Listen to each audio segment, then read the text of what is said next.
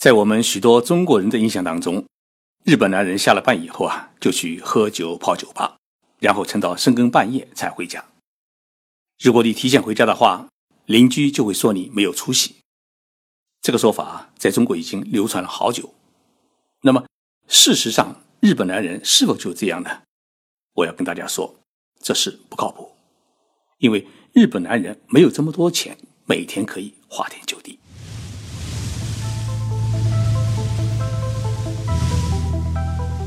任你波涛汹涌，我自静静到来。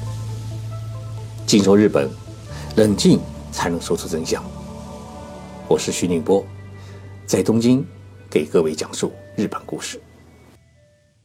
日本每一个公司或机关的下班时间一般都是在下午五点到五点半左右，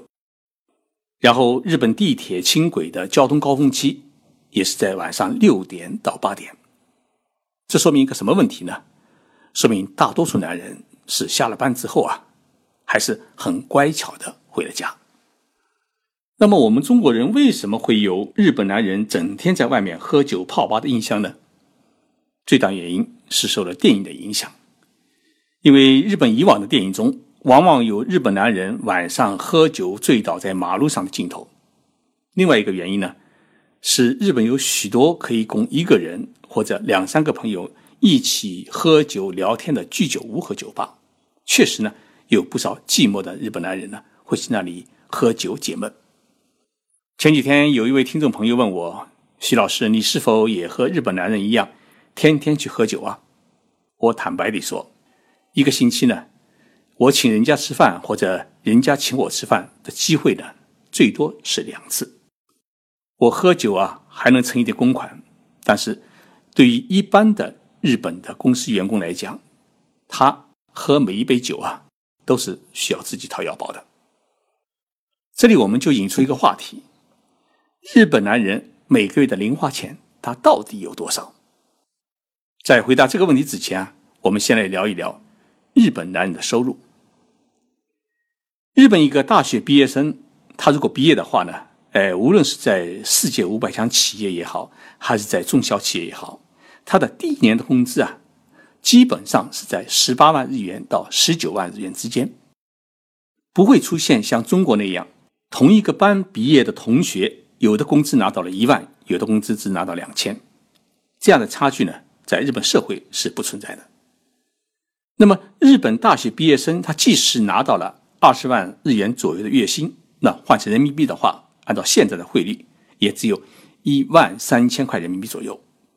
这就是一个日本大学毕业生一个月的标准的毕业工资，但是如果要扣除三金五金的话，他实际到手的也就只有一万块人民币左右。那么这一万块人民币当中，还要扣除他一个月五千块人民币左右的房租，再加上每天的饭钱、电话费、交际费，一个月省吃俭用也剩不了几块钱。因为日本的房价呢，虽然比不过中国的北上广那么来的高，但是呢，日本的生活成本总体来讲还是比中国要来的高。日本的工资啊，基本上与他的年龄是成正比的。你在二十几岁的时候拿的也就是二十几万日元，到了三十岁左右的时候呢，你可以拿到三十几万日元；到了四十几岁的时候，你可以拿到四十几万日元。根据日本政府的官方统计，日本公司职员人均的年收入呢是四百二十万日元，相当于二十七万块人民币。这笔钱看起来数字不小，但是你必须要看到，当一个男人在四十岁的时候，他拿到的这四百多万日元的工资，他必须要承担起养护妻子和两个孩子的所有的生活和教育费用。日本生命保险公司做过一次调查，日本人的一个标准家庭是一家四口，丈夫如果一个月的实际收入是四十万日元的话，那么扣除房租或者房贷，然后每个月的生活费，还有孩子的教育费，一家四口的手机费、上网费，以及亲戚朋友之间的人情往来、送礼等交际费等等，一个月能够剩下的钱也就是五万日元。相当于三千块人民币左右，但是这样的话呢，日子一定是过得很紧巴巴的。所以我们发现，一个日本女人，她在结婚之前啊，不管她花钱如何流水，但她一旦成为一个家庭主妇以后啊，她一定会去买一本记账本，把家里的每一分钱的开支都认认真真的记在自己的本子上面。同时，她会很在意附近超市的每一天，哪些菜是特价菜，什么时候超市是打折的时间。那么他一定会在选择这个时间去超市里面买最便宜的菜，所以日本的家庭主妇几乎都是精打细算的模范。那么，老公如果每个月赚四十万日元，他一个人能够花销的零花钱到底是多少呢？日本的新生银行在八月一号公布了一项最新的日本男人零花钱的调查报告。那么这个报告告诉我们。日本男人每个月平均的零花钱只有三万七千八百七十三日元，折合成人民币的话，相当于是两千五百块人民币。一个男人一个月的零花钱有两千五百块人民币，这个数字看起来是比较富裕的。但是大家不能忘记，这一笔零花钱当中包含了每天一吨的中午饭。日本公司职员中午一顿午餐平均要花多少钱呢？新生银行的调查结果也告诉我们是五百八十七日元，那么五百八十七日元比去年还少了十四日元。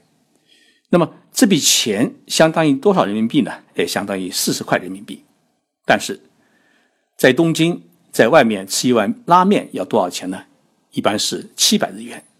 也就是说，许多男人中午时连一碗拉面都吃不到。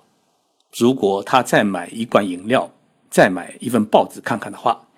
一天就要刨去一千日元，一个月按二十二天劳动日计算的话，也要两万两千日元。那么他剩下的零花钱只有一万五千日元，可能还包含了他的手机费。这样一来的话呢，他一个月能够用于喝酒和抽烟的钱，最多也就一万日元，相当于六百块人民币。那么一万日元可以喝几吨酒呢？最多只能喝三吨酒，而且还必须是在最便宜的居酒屋去喝。如果你想泡酒吧的话，那么一万日元最多只能泡两个小时。所以经济原因导致了日本男人他无法做到每天花天酒地。也许有朋友问：日本男人难道没有一点额外的收入吗？对于这个问题的答案只有一个。基本上没有。首先是日本的企业还是日本政府机构，都是不允许企业的员工和公务员去兼职。一旦发现你在业务时间干私活，很可能就会面临解雇。其次呢，日本人一旦有了额外的收入，凡是超过三万日元的话，就必须要向税务局申报个人所得税。那么给单位做业务，拿一点回扣行不行？那么，如果这样的事情一旦被发现，就是属于职务犯罪，不仅是叼饭碗，而且还要坐牢。所以，日本男人的收入啊，基本上都是干货，没有其他的隐性收入。经济景气好的时候啊，还会有一些额外的加班费，但是呢，经济差的时候，你加班费都没有，只有妻子给的那么一点可怜的零花钱。但是日本人零花钱这么少。并不意味着酒吧就没有人泡，在东京的银座、歌舞伎町等等，我们依然能够看到许多男人在那里喝酒唱歌。那么，这些男人都是些什么人呢？第一是企业老板，第二是企业的管理干部，第三呢是一些文艺界的人士。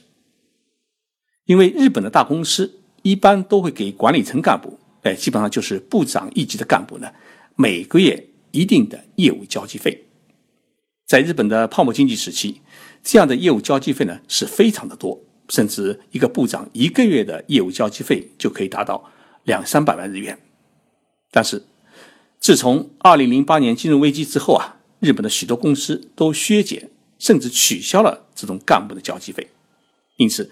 能够经常带着许多人一起去喝花酒的事情啊，在日本是越来越少。这也是许多日本的娱乐场所难以维持的一个很重要的原因。正因为生活负担加重，所以日本社会呢出现了许多的单身贵族，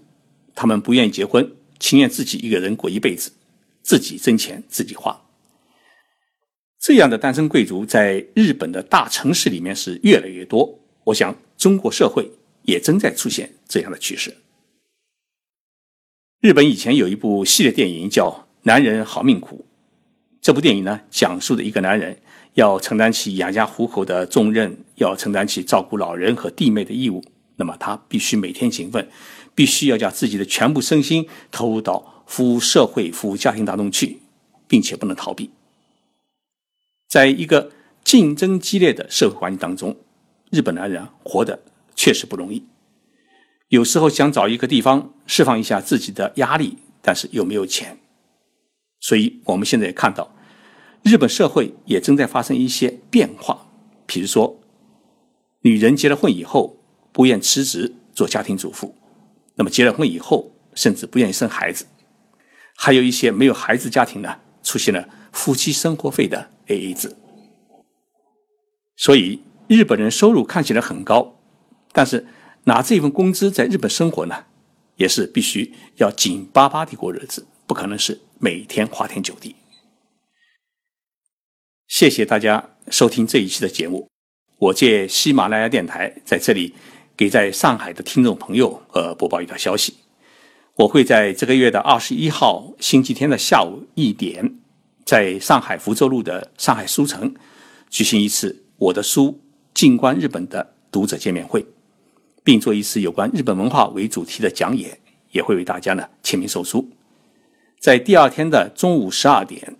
我会在上海展览馆的上海书展当中再举行一个有关日本经济现状与前景的讲演，也会给大家签名售书。我是徐静波。期待在上海与各位的相见。